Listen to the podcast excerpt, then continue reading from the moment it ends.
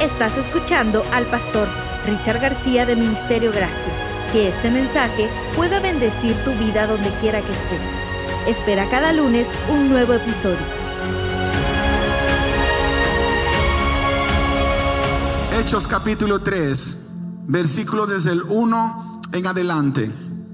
Hechos capítulo 3, versos desde el 1 en adelante. Esto dice la palabra de Dios. Un día, Pedro y Juan subieron al templo a la oración de la hora novena, que es 3 de la tarde.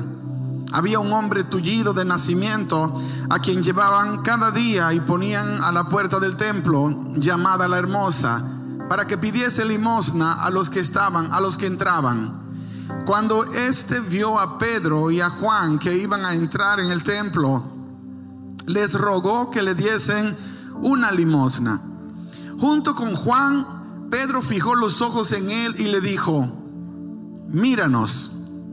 Él estuvo atento esperando recibir algo de ellos. Entonces Pedro le dijo, no tengo plata ni oro, pero lo que tengo te doy. En el nombre de Jesucristo de Nazaret, levántate y anda. Y tomándolo de la mano derecha lo levantó. Al instante se afirmaron sus pies y sus tobillos. Y de un salto se puso de pie y anduvo.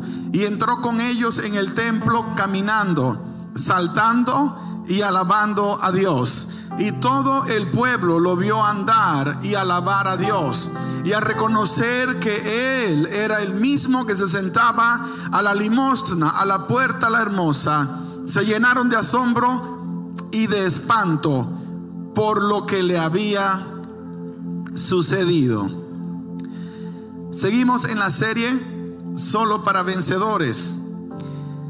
El subtítulo del mensaje de hoy es El lenguaje de Dios. El lenguaje de Dios.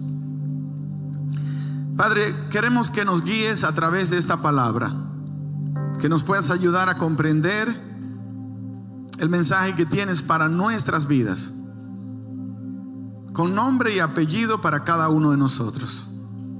Te lo rogamos en el nombre santo de Cristo Jesús. Amén, Señor.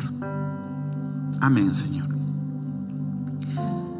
Yo no sé cuántos de ustedes alguna vez leyeron un libro muy famoso que se llamó o se llama Los cinco lenguajes del amor. Hicieron varias versiones, era el amor entre esposos, luego cinco lenguajes del amor entre padres e hijos. Si alguna vez lo leyó, va a ser algo familiar lo que le voy a decir. Si no lo leyó, le, recomiendo que lo busque en algún lugar y lo lea. Le va a ser de gran bendición. Ahora, cuando nosotros hablamos acerca de amor, cuando hablamos acerca del amor, el amor es el lenguaje de Dios. La palabra dice que Dios es amor. Pero hay algunos códigos, algunos detalles dentro de, la forma como Dios se comunica. Y para que Dios pueda entenderte a ti, entenderme a mí, tú necesitas hablar el lenguaje de Dios, que es el lenguaje de la fe. Dios no responde a la lástima. Hay gente que piensa que si ellos se echan a muerte y comienzan a llorar, Dios, me estoy muriendo, Dios, ten misericordia de este miserable pecador, y se echan por el suelo, piensan que Dios va a responder. Y Dios no va a responder ni a la lástima, ni a ninguna otra cosa, ni siquiera a tus ofrendas, ni al diezmo, ni a nada de eso, porque a veces pensamos que con eso logramos comprometer a Dios. Dios solamente responde al lenguaje de fe. Necesitamos hablar el lenguaje de Dios. Dios habla en lenguaje de amor porque sabe que nosotros necesitamos ser amados. Pero Dios necesita que creas en Él. Dios necesita que confíes en Él. Porque sin fe es imposible agradar a Dios. Hebreos capítulo 11, versículo 6. Sin fe es qué cosa? Imposible agradar a Dios. Necesitas creer que Él es real y que lo que Dios te está diciendo aplica para nosotros. Si nosotros hablamos, por ejemplo, en los lenguajes del amor que entendemos los seres humanos, están las palabras de afirmación, palabras de afirmación. Bien hecho, amor. Wow, eso estuvo espectacular. Esa comida está sabrosa. Esas son palabras que van a hacer que la persona sienta que la valoras, que la aprecias, si ese es el lenguaje que habla. Pero si ella no habla el lenguaje de afirmación o él no habla ese lenguaje, entonces le estás hablando en chino. Le estás hablando en otro idioma completamente. No sé, tengo algunos muchachos acá, entre ellos Sofía, que a veces fanfaronean un poco de que hablan coreano. Y sí hablan coreano, te hablan unas cuantas palabras. Y la verdad que te quedas diciendo, estos cabezones de esa generación hablan lenguajes que nosotros nunca imaginamos, tendríamos que haber aprendido. Pero ellos tienen la bendición de que lo pueden hacer. Ahora, nosotros tenemos que encontrar la manera de, hablar el idioma de nuestro prójimo. Si el hermano José, que es tu hermano, él no entiende el lenguaje o el idioma cuando le hablas en, en, palabras de afirmación, a lo mejor lo que él entiende como una expresión de amor es el tiempo de calidad tu esposa a lo mejor no entiende cuando le dice, oh, eres la mejor cocinera del mundo. Y ella dice, sí, cabezón, me tienes de esclava aquí cocinando por la mañana, al mediodía, en la noche. Algunas mujeres acá son bendecidas porque el marido cocina y es bueno cocinando. Así que ni modo, hay que dejarle la cocina. Y quiero que entiendan eso, no hay ningún problema en que el hombre cocine. Eso no te hace del otro bando. No te quita la hombría. No te la quita. A veces he escuchado gente que dice, ¿cómo pones a tu hijo a lavar platos? ¿Cómo que por qué lo pongo a lavar? Tienen que lavar platos, tienen que lavar platos. No, en mi país dicen, las mujeres lavan los platos. Entonces yo no seré porque yo aprendí lavando platos. Mi trabajo en la universidad era lavar platos. Todo el tiempo crecí en un ambiente donde las circunstancias no estaban a mi favor, eran distintas. Es asunto de cultura a veces. A veces me preguntaban, ¿por qué besas a tus hijos? Si los besas van a salir homosexuales. Gente que tiene la mente como, no sé, como un maní así de pequeño el cerebro y todos piensan en el contexto. ¿Sabes qué pasa? Que ellos necesitan amor, necesitan abrazo, necesitan cariño, necesitan saber que papá también abraza. Algunas culturas latinas somos tan machos que no besamos a nuestros hijos. No, ¿cómo vas a besar al hijo?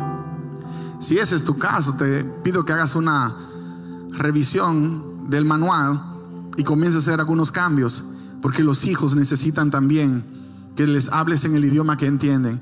Y para él, posiblemente, ni siquiera es el tiempo de calidad, aunque siempre es una bendición. Tampoco es recibir regalos. A lo mejor ni siquiera son los actos de servicio, es el contacto físico. Y eso es curioso.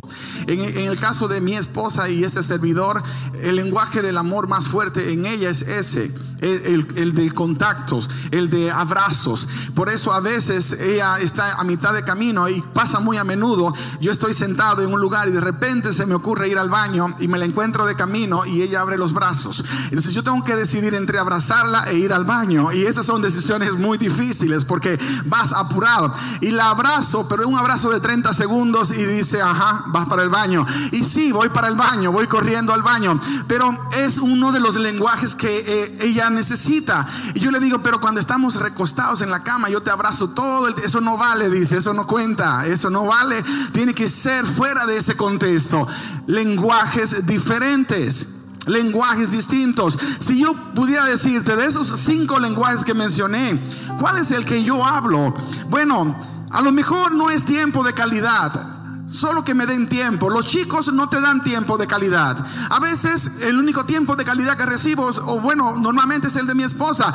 Pero si yo le digo al chino, chino, ven a pasar tiempo de calidad con papá. ¿Qué tiempo de calidad ni, calidad? Él es muy astuto. Esta mañana, como todo el mundo se fue para el ensayo acá a la iglesia, y yo fui el último en salir, él está recostado conmigo en la cama durmiendo. Pero luego yo salgo, voy a hacer algo, él fui al segundo piso, y cuando él se dio cuenta que no había nadie en la casa, dijo, Dad, this is time between you and me. It's time for us. Let's go to the pool. Vamos a nadar, me dice. Le dije, no, señor, vamos para la iglesia.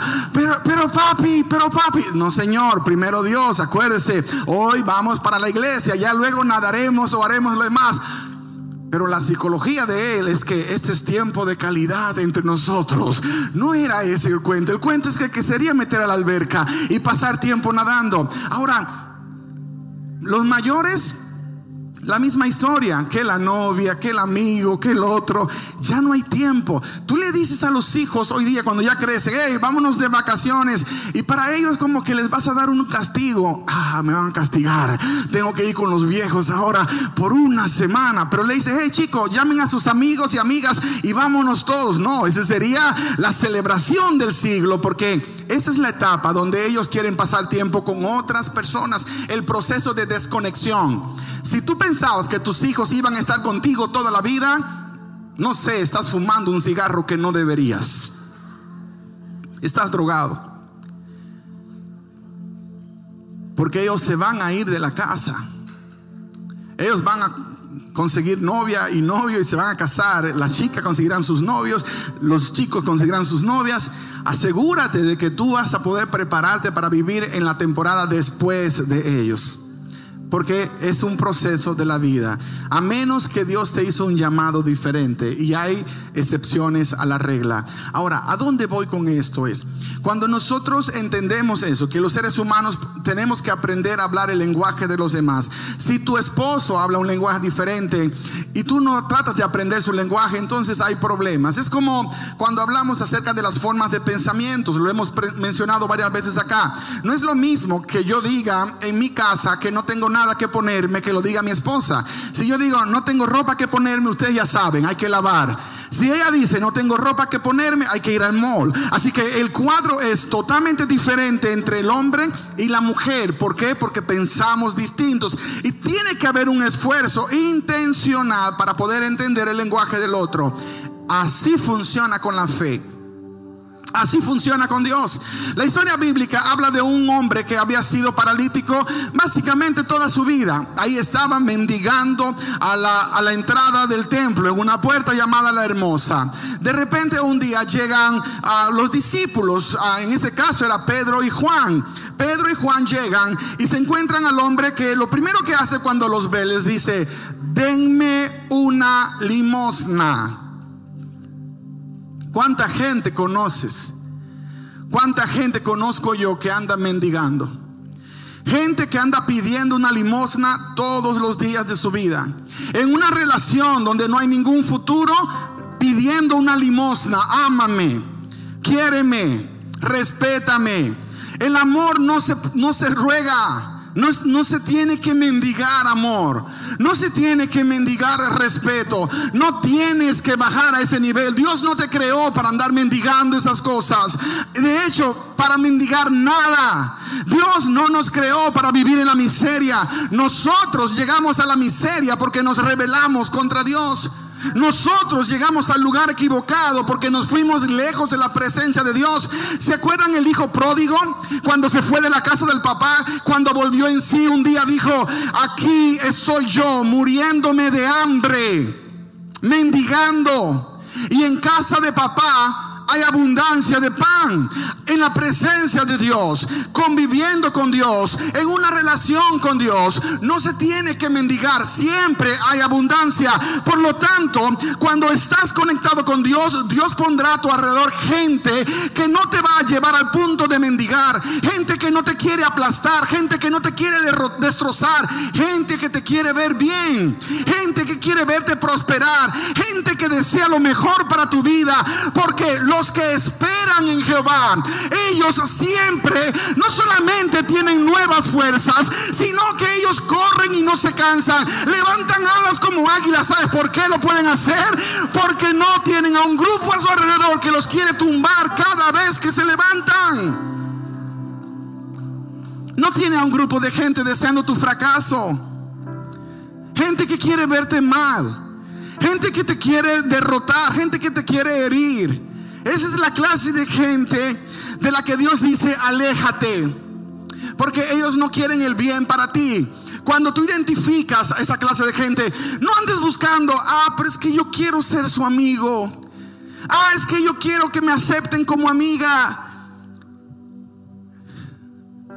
No se mendiga ni amistad, ni amor, ni respeto, ni pan Dios nos creó para eso.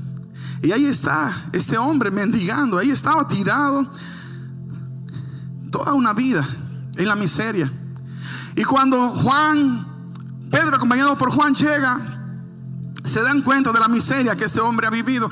Y tú conoces a alguien que ha vivido así en miseria por muchos años, mendigando amor, mendigando cariño, mendigando respeto. De alguna forma todos nos hemos encontrado en esa categoría. Y a veces venimos a este país donde Dios nos plantó y andamos creyendo que no nos merecemos Creemos que si alguien dice que somos cucarachas, entonces somos cucarachas. Creemos que si alguien dice vete del país, tenemos que irnos porque alguien nos dijo que tenemos que irnos. No hemos entendido que nosotros no pertenecemos a un reino de seres humanos, pertenecemos a un reino que estableció el Dios Todopoderoso.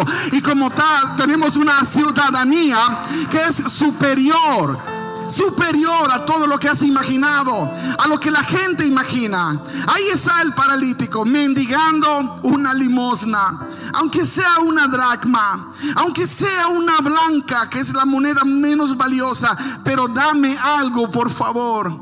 Y de repente Pedro lo mira y le dice, viejo, no tengo plata no tengo oro, pero lo que tengo te doy.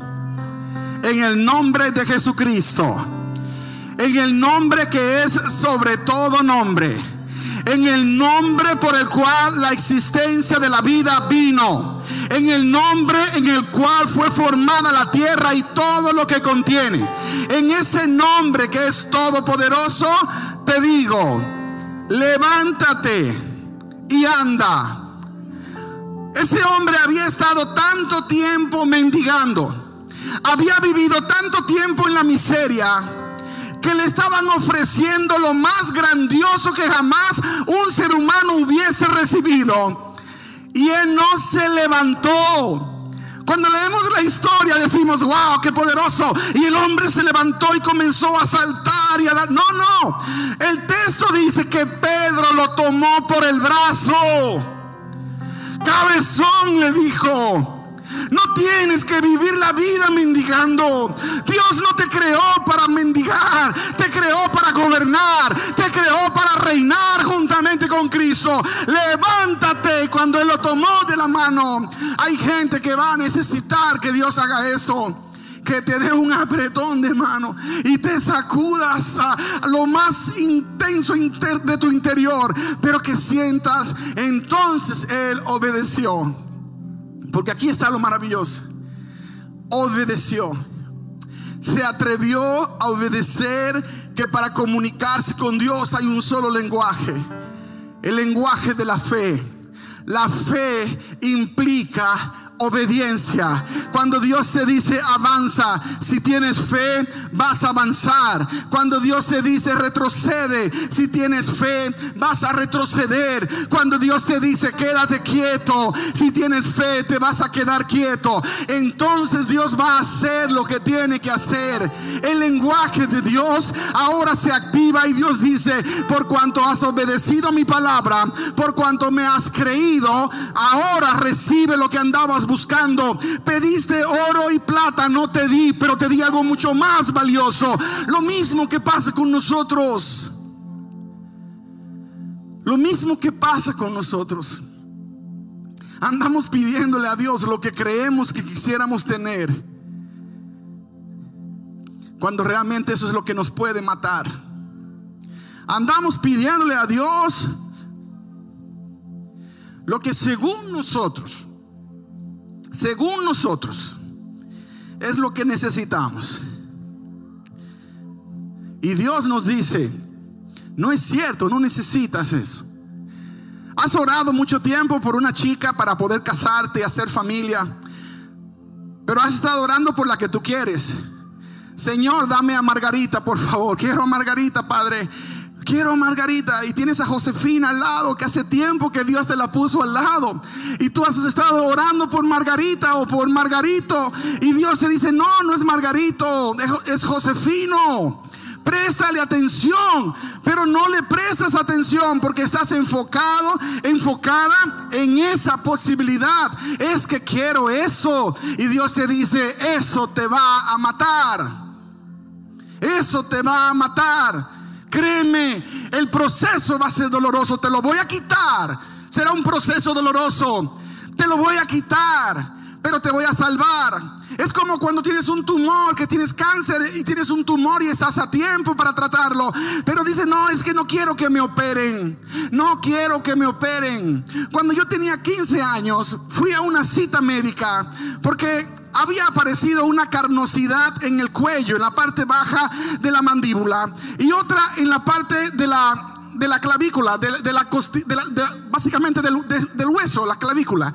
Y cuando esas masas aparecieron, yo le dije a mi, a mi abuela, mire lo que tengo acá. Ella dice, ah, eso está raro. Vaya para que le, vea el doctor. Era el doctor de la familia, doctor ah, Hernández, nunca olvidé su nombre. Y cuando llegué, el doctor examinó y dijo, esto puede ser cáncer, dijo. Y puso la cara así Imagínate un chico de 15 años. Y lo curioso es que estaba yo solo, no había un adulto conmigo, porque mi abuela era el único adulto, el, abuelo, el viejo, mi abuelo era alguien que no le importaba la vida de nadie y mi abuela estaba en la carnicería. Así que yo fui a mi cita médica y me senté cuando el médico entonces me dice así, me dice, eso puede ser cáncer. Le dije, ¿cómo así? Yo ni sabía bien lo que era esa cosa. Dice, puede ser algo malo, me dijo, puede ser algo malo y tengo que operar. ¿Cómo así? Sí, tengo que operar. ¿Y cuándo? Vas a tener que regresar mañana. Y fue todo rápido. Fui donde mi abuela. El doctor dice que hay que operar. ¿Cuándo? Mañana. Al día siguiente para la operación yo fui solo a operarme. Y luego una prima que mi abuela mandó llegó para que me recogiera. No era una operación donde me iban a anestesiar completo. Era local. Así que yo pude sentir cuando metieron la aguja y comenzaron a abrir fue algo de película de terror. Cuando él abrió, la sangre corrió. Y yo sentí la sangre que iba bajando, le iban tocando. Y yo sentí en mi mente, decía, wow, no será un castigo yo que degollé a tantos pollos en la carnicería de mi abuela. Y ahora me están degollando acá, porque así me sentía, me estaban degollando. Y mente de chico, cuidado con los pollos que has matado, porque te la pueden cobrar más tarde. Lo que siembras cosechas.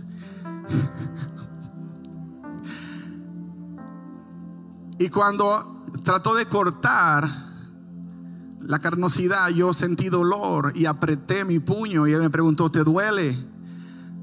Y yo le dije, sí, porque no podía ni hablar.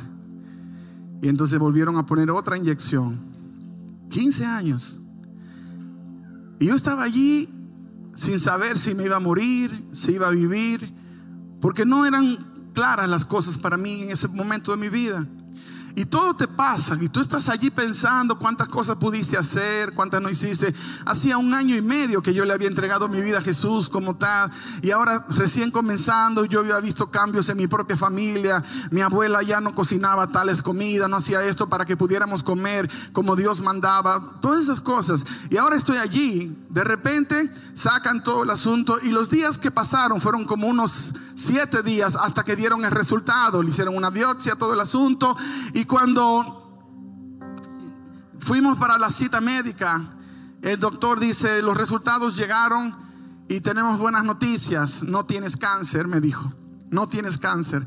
Y yo tuve que lidiar con el tema del cáncer cuando tenía 15 años. 15 años.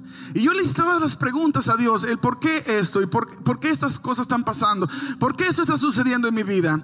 Cosas que yo pensé que no debían suceder.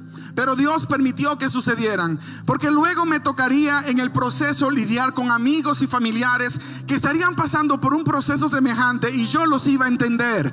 Los iba a entender porque aunque en mi caso salió negativo, en el caso de otros sería positivo. La experiencia que tú estás viviendo hoy no solamente tiene que ver contigo, hay personas a tu alrededor que serán bendecidos por lo que tú viviste. Hay gente a tu alrededor que serán impactados por lo que fue tu propia historia, tu propia vida.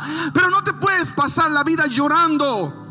No te puedes pasar la vida mendigando. Porque Dios no te creó para eso. Ahora, ¿cómo puede cambiar mi historia? ¿Cómo pueden ser las cosas diferentes cuando yo comprendo el lugar que tengo dentro de la familia de Dios? Es reconocer quién soy, es reconocer tu estatus, reconocer el espacio que tienes en el corazón de Dios, entender que Dios te ama como nadie jamás te pudo amar y que tienes una confianza tan grande en Dios que vas a recibir de Dios lo que venga, sea bueno o no sea bueno ante los ojos del hombre, porque reconoces que vale la pena confiar en Dios. Confío en Dios aunque no lo entienda, porque sé que me ama. Porque sé que me ama. Porque te ama. No podemos ser como los tontos que vamos por la vida queriendo vivir nuevas experiencias. Nuevas experiencias. Esta semana estuvimos en el famoso Yellowstone Park, uno de los lugares más hermosos del mundo. Y está aquí en Estados Unidos. Yo nunca lo había visitado. Había visto algunos documentales en, National Geographic y cosas así, pero nunca había ido a ese lugar. Así que, cosas de la vida, mi pastor, Pastor Holland, me, me habló, me dijo, Escuché que estás un poco enfermo, me dice. Le dije, bueno, fue un susto más que otra cosa, pero estoy bien. Ah, solo que necesito ir a descansar. Esa es la recomendación. ¿Y qué piensas hacer? Me dijo, bueno, pienso ir a las montañas. Oh, qué bien. ¿Te animas a venir con nosotros? Estamos en las montañas, me dijo. ¿Cómo así? Sí, estamos viniendo desde Washington, vamos para Montana, luego vamos a ir por el Yellowstone Park. Le dije, cuente con nosotros, pastor. Mañana mismo nos vamos y nos fuimos y agarramos un avión y viajamos a Montana y de allí nos juntamos con ellos, bajamos en un auto que ellos habían rentado y fuimos a diferentes lugares del Yellowstone Park. Si alguna vez usted quiere ir de vacaciones a un lugar que, que le va a quitar el aliento y usted va a decir, oh wow, qué increíble, ya por favor, no más Destiny ni Destiny Beach, eh, tal y vamos para allá, para las montañas, para las montañas. Vaya y conéctese con Dios en un ambiente que es algo fuera de, de lo que imaginamos. Pero ahí en ese lugar también hay un montón de gente que muere. ¿Por qué? Porque no siguen las reglas. Porque no se sujetan. Las reglas dicen, no te acerques a este animal. Pero somos tan obsesivos con el bendito selfie que queremos sacarnos un selfie hasta con un lobo que está detrás de nosotros. Porque vamos a agarrar 150 mil likes si sacamos un selfie así. Gente que se subió a la hermosa cascada que mi esposa hablaba, una catarata cabezón, para sacarse una foto que se viera espectacular. Sí, ahora la vas a ver en la eternidad porque no la pudiste ver acá abajo. Te fuiste antes de tiempo. O como el curioso aquel que el año pasado hay unos respiraderos de ese gigantesco volcán, porque es un volcán activo, el más grande posiblemente del planeta que se disfrutan a la distancia son los famosos geyser, geysers. Mi esposa maneja eso del inglés mejor que yo. Geysers. Y es un respiradero. Y sale agua con unos químicos fuertes y lo miras, es un espectáculo. Ahí les voy a pasar un video para que vean uno que subimos que era el Old Faithful, así se llama, Old Faithful. Este señor se bajó del camino y decidió ir cerca de uno de ellos, el Norris Geyser. Así es. Y se acercó. Pero de camino, él no sabía que esos, esas partes funcionan como cuando los lagos se congelan y no sabes la capa de hielo cuán grande o pequeña es. La tierra en esos lugares puede ser bastante grande o puede ser una capa muy suave. Y de repente él se acercó y se abrió la tierra y se lo tragó. Y su hermana, su hermana estaba mirando, ella estaba mirando, ella estaba viendo todo. Imagina el impacto, no poder hacer nada. Llamaron a los Rangers para ver si los Rangers, que son los que cuidan el parque, podían hacer algo. Intentaron rescatar el cuerpo porque sabían que ya no iban a encontrar nada. Pero ni siquiera pudieron sacar sus restos. Se disolvió. El ácido tan fuerte disolvió el cuerpo. Solo encontraron las sandalias. ¿Por qué? Porque aún lo bonito, aún lo hermoso, aún lo espectacular, si no sigues las reglas que Dios establece o que las mismas personas que cuidan ese lugar establecieron, te puede pasar. Cuando las reglas son humanas, entendemos, están sujetas a interpretación. Pero cuando son divinas, no se trata de interpretación. Cuando Dios te dice, no comas eso, no seas terco, no lo comas. Eso es lenguaje de fe, creerle a Dios. Cuando Dios dice, ve por ese camino, no te pongas a pelear con Dios, camina por donde Dios te dijo que camines. Cuando Dios te dice, no te voy a dar eso que estás pidiendo, no te rebeles con Dios, porque puedes pagar las consecuencias.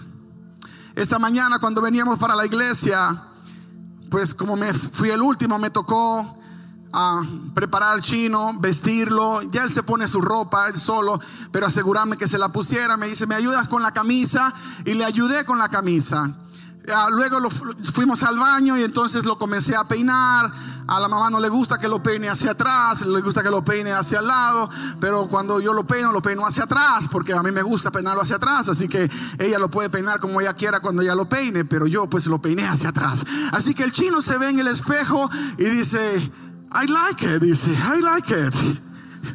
You are a wonderful dad. Eres un papá maravilloso. You're the best daddy ever. Y ya con eso que te dice, que no te ablanda? Te ablanda todo.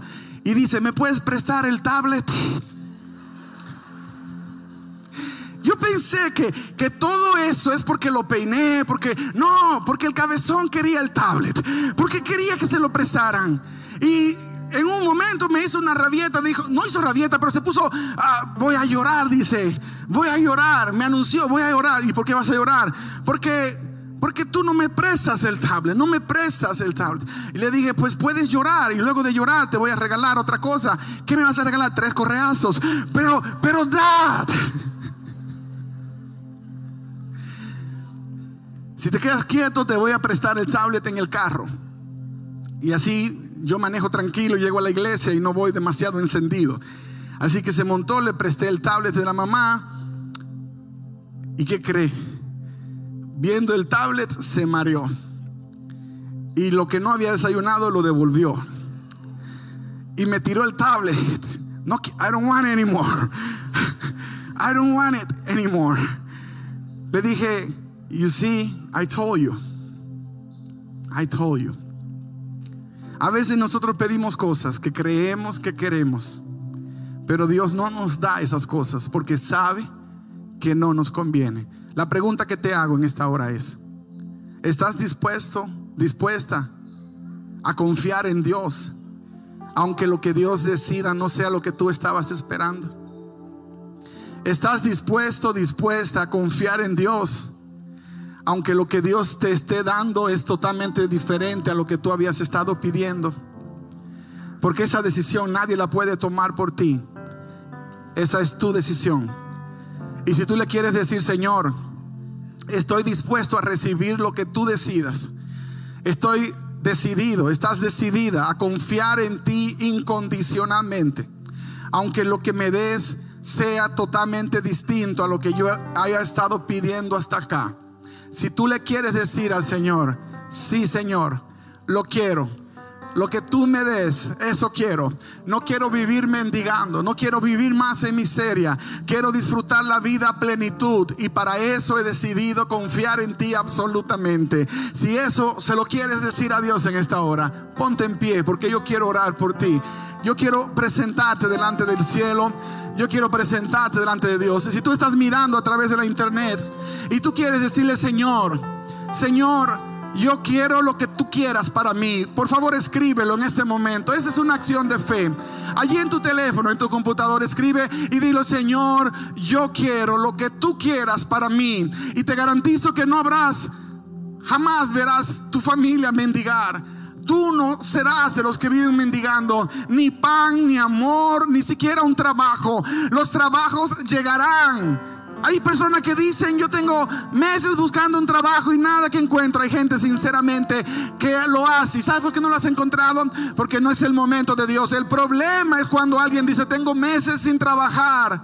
pero has buscado trabajo. No, es que la verdad estoy orando para que Dios me mande uno.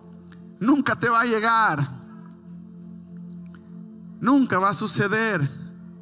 Porque la fe implica acción, movimiento. You're going to have to do your part. God always, always do what is right for us. But you have to trust. Tienes que confiar incondicionalmente. ¿Y sabes lo hermoso de todo esto? Que aun cuando no sepas lo que estás pidiendo, tu relación será tan cercana con Dios que Dios te va a dar lo que tú necesitas. ¿Te acuerdas cuando Josué pidió al sol que se detuviera porque él pensaba que era el sol que se movía alrededor de la tierra y no la tierra alrededor del sol? Y el sol se detuvo. Pero realmente la tierra se detuvo para que la batalla pudiese terminar. Esa, esa clase de situaciones esa clase de, historia poderosa, esa clase de inspiración es para que comprendas que aunque no sabes lo que estás pidiendo, Dios sabe lo que necesitas. Conozco gente que ha luchado muchísimo creyendo que Dios podía o quería o que tenía que arreglar eso que tenían. Y Dios decía, hijo, hija, es que eso es lo que tú escogiste para ti. Pero lo que yo tengo para ti es mejor. Solamente dame la oportunidad. Y no sigas llorando por lo que te ha dañado por tanto tiempo. No sigas sufriendo por lo que te ha dañado por tanto tiempo y dame la oportunidad. Eso es todo lo que Dios está queriendo, que le des la oportunidad. Y cuando las decisiones se tomen en el cielo, que no tengas miedo ni pánico. Todo saldrá bien.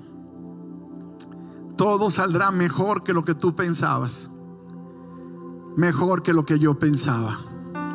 Padre, gracias por habernos permitido recibir de ti palabra en esta hora. Confirmación del cielo para poder continuar esta gran batalla. Para continuar en este camino tan maravilloso que tú nos has confiado. Y que podemos saber con certeza que ganaremos al final porque tú peleas con nosotros.